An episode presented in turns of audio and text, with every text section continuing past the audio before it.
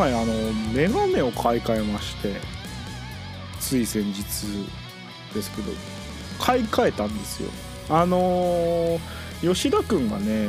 眼鏡っ子だってことは結構ラジオでも喋ってたと思うんですけど僕も実は目は悪うございましてあの両目が両目とも0.1程度なんでほぼ見えてない車の運転を裸眼ではしてはいけないよっていうレベルをとうに超えて、まあ、あんまりほぼ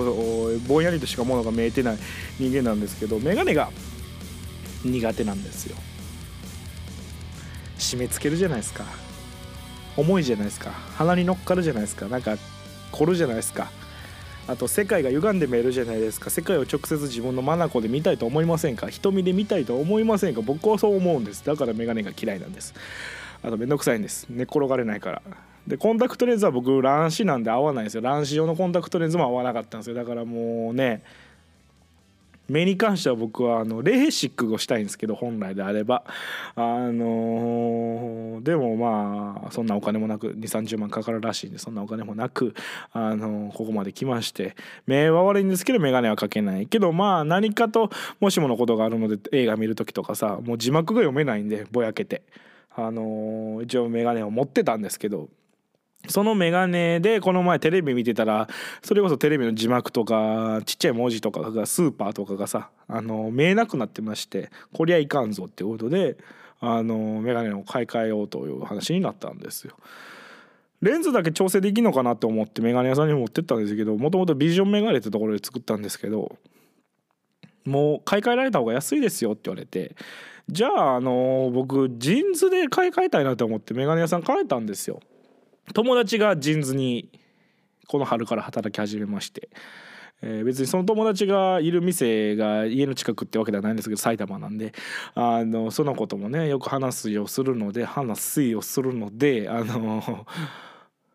おすすめを聞いてたりしてて「こんなんいいよ」とか「返せこんな眼鏡似合うんちゃうの?」みたいなこと言われてたからあ一回かけてみたいな一回試してみたいなと思って JINS に行ったら。その子がずっと進めてて進めてくれてたやつがさあのフレームがグニャグニャグニャグニャするやつ分かります？あれを進めてくれてたんですよ。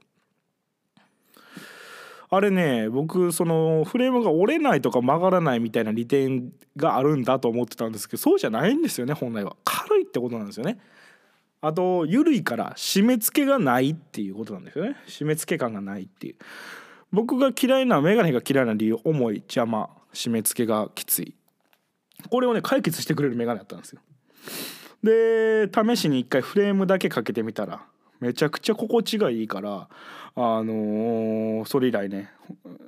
それで虜になりましてその日すぐ買うつもりもあんまりなかったんですけどもうこれくださいっつったら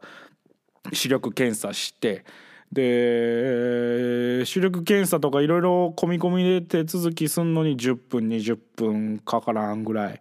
で30分から40分後に出来上がりますんでその時間になったら受け取りに来てくださいってことで、えー、合計で1時間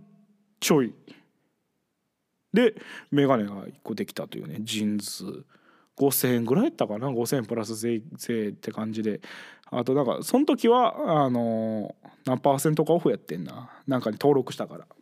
アプリかなんかに登録したんで、えー、オフになりましてあのすごくこう手軽に安価に変えたなって思ってて。で結構さあの選んでる時とか視力検査してる時まあ数十分ですけどいたんですけどあのジーンズめちゃくちゃお客さん来るんですよ。こんなに一日に眼鏡って買い替える買い替えたり買ったりするものなのっていうぐらい人が来るのでなんだもう日本人もみんな目悪いんですか今？ってぐらい、あのー、目の悪い人が多いなっていうふうに思いまして。あなんかこればっかりはあのー、自分の知らない世界眼鏡なんでね。眼鏡嫌いやったんで。まあ今も好きかって聞かれたらまだそうでもないって感じなんですけど。あのーメガネ屋さんってこんなに流行るんだなっていうことを改めて知りました。そう思いながら街を歩いていると結構やっぱりほとんどの人メガネかけてますよね今。コンタクトは見た目では分からないですけどコンタクトメガネ率って今何パーセントぐらいなんですかね。僕の感覚ではもう70%ぐらいいるんちゃうかなって感じがするんですけど裸眼で2.0とか1.0とか普通に見れる人って今本当に希少な存在な気がしますよね。よく言うのはパイロットっていうのはあの眼鏡ダメなんですよね。コンタクトもダメなんですよね。でレーシックもダメなんですよね。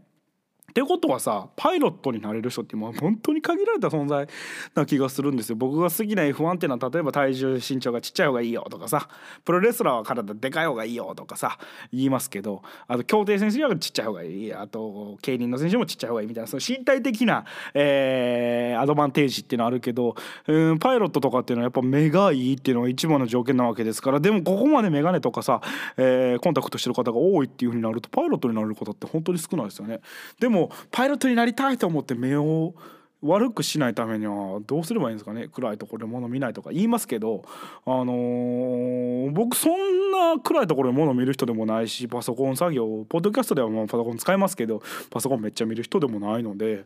でも悪くなったので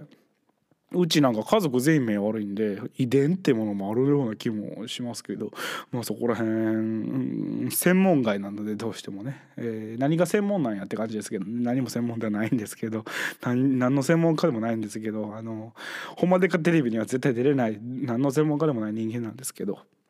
あの。久々に久々にっていうか本当に数少ないメガネ屋ってものに行っていろいろ思うことありましたね。あの皆さん目を大事にしてください。ポッドキャストは目を使いませんから。いっぱいポッドキャスト聞いてください、えー、お試しで、えー5分から10分の音声を配信しようかなっていうようなことを思ってまして第1弾でございます。あと前回聞いてくださった方は分かると思いますけど僕の喉の調子がまあ悪いんであのまあ喉の調子が悪いんであのいちいち水を飲まないといけないんでこのような措置を取らせていただいてますけど、まあ、一回短い回っていうのもやってみようかなって思ってたのであのご感想などあれば「シャープぐちゃラジ」でツイッターなど送ってください、えー、それでは、えー、本日は以上です。最低の延長を始めよう。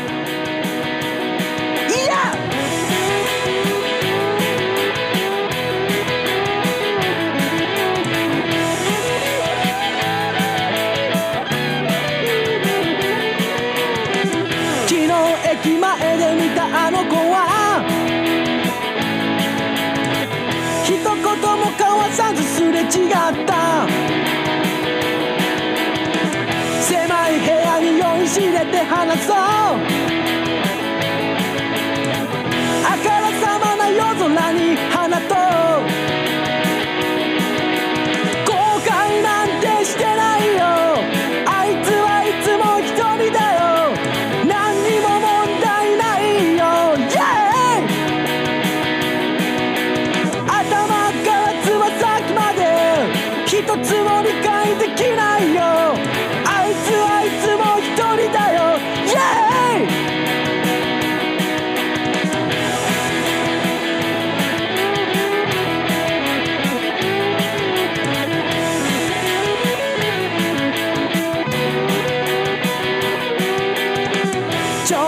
乗って僕は逃げ出して